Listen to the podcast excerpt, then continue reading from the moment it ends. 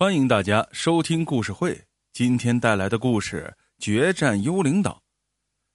帕格尼在一所私立中学当音乐老师，因为极具才华，所以很受学生喜爱，尤其是女学生，那简直视他为偶像了。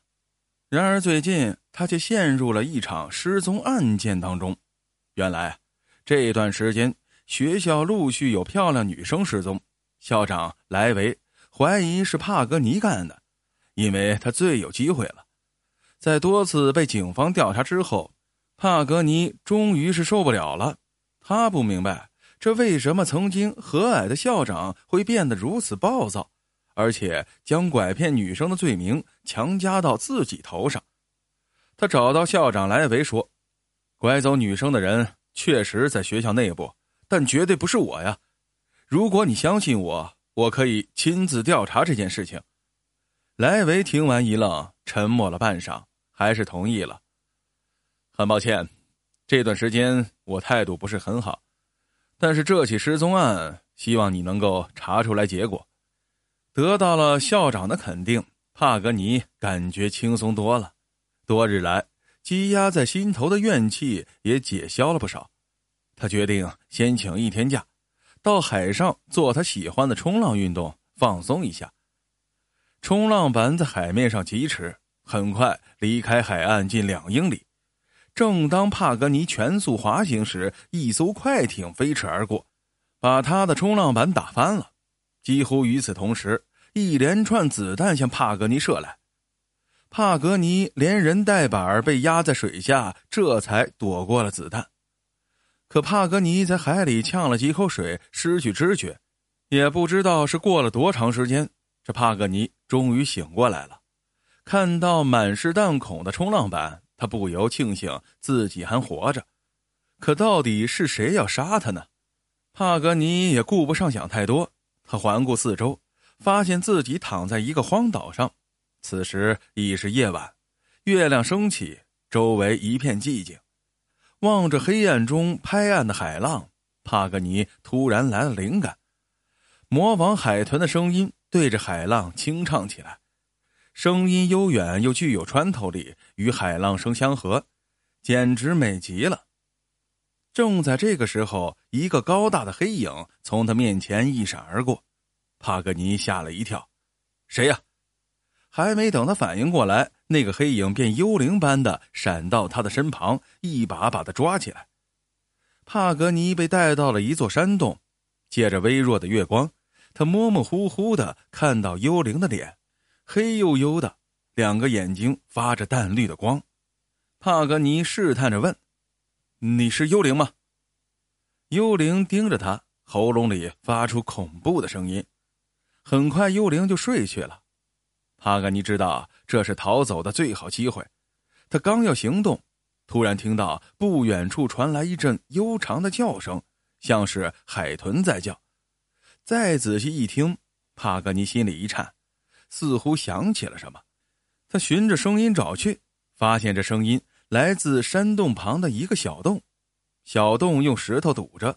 帕格尼用力去推，终于把石头推开了，里面黑洞洞的。帕格尼轻声问了一句：“孩子们，是你们吗？”帕格尼刚问完，几个黑影似乎同时扑上来，把帕格尼抱住。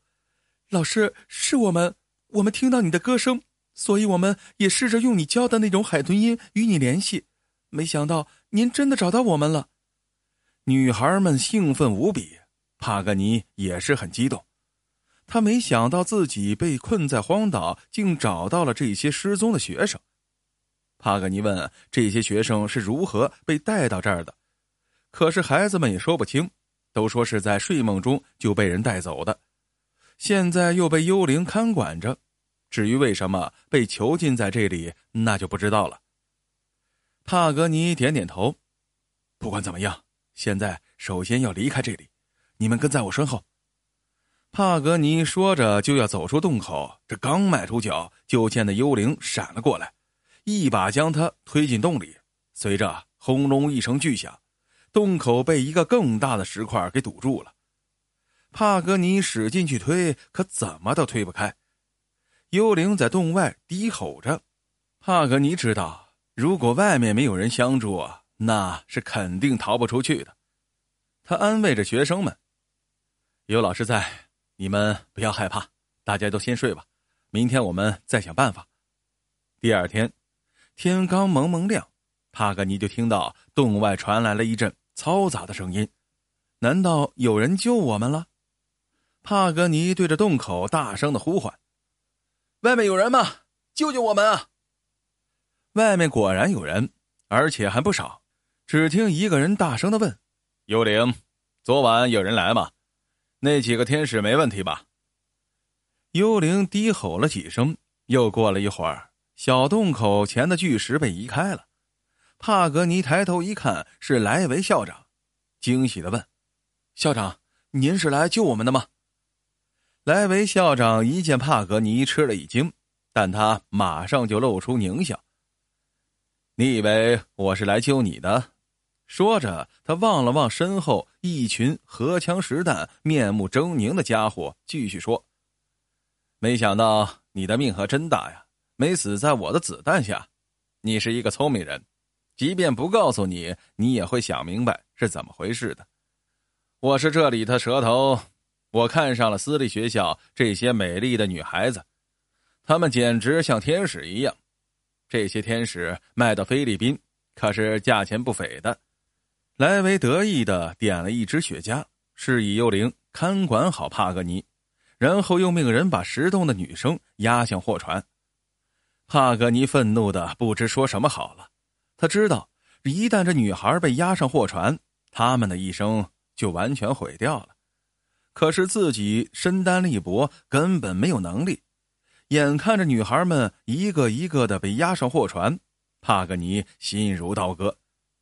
莱维得意的向帕格尼招招手：“你将成为海豚的早餐，爱管闲事的家伙。”说完，一跃上船，并大声的提醒幽灵：“回来时我会带最好的巧克力给你，好好干，我的朋友。”货船启动，幽灵也要执行主人的命令了。他一步一步的向帕格尼走来，帕格尼这才看清，原来这是一只巨猿。帕格尼也顾不上自身的安危了，他焦急的向越行越远的货船望去。这时，离货船不远处，一只海豚跃出水面。帕格尼头脑中灵光一闪：海豚一天呢？这些上帝的宠儿。惊喜中，帕格尼运足底气，面向大海，大声的歌唱。那嘹亮的海豚音，像是和海豚沟通的语言。很快，海面上聚集起无数的海豚，他们向货船靠拢，用有力的尾鳍向着货船拍击过去。船里的莱维正在做发财的美梦，突然感到船体剧烈震动。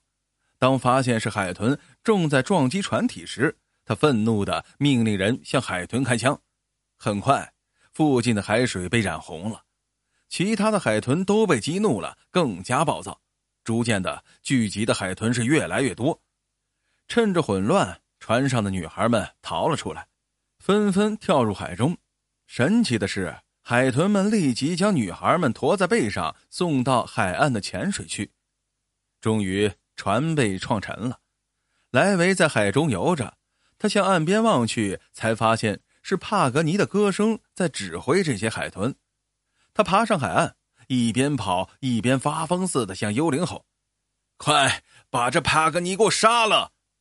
可不知为什么，幽灵并没有听他的命令，反而随着帕格尼的歌声翩翩起舞。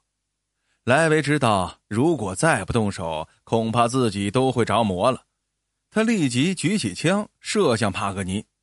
就在这千钧一发之际，巨岩纵身横在了帕格尼和莱维中间，子弹穿过他的胸膛。几乎与此同时，莱维也惨死在愤怒的巨猿手下。巨猿轰然倒下，可他的眼睛却盯住山洞不放，手也一直指向那里。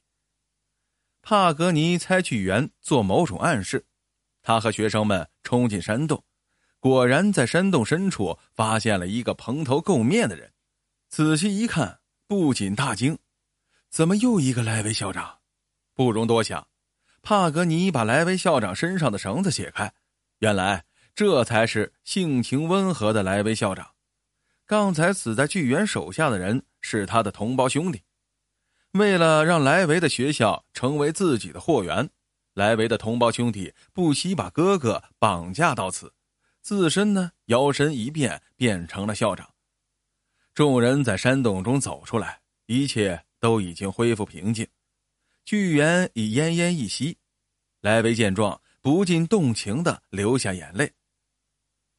本来我的兄弟已经决定将我杀死了，是巨猿把我藏在山洞，要不是他每日给我巧克力吃，恐怕我也活不到今天呢。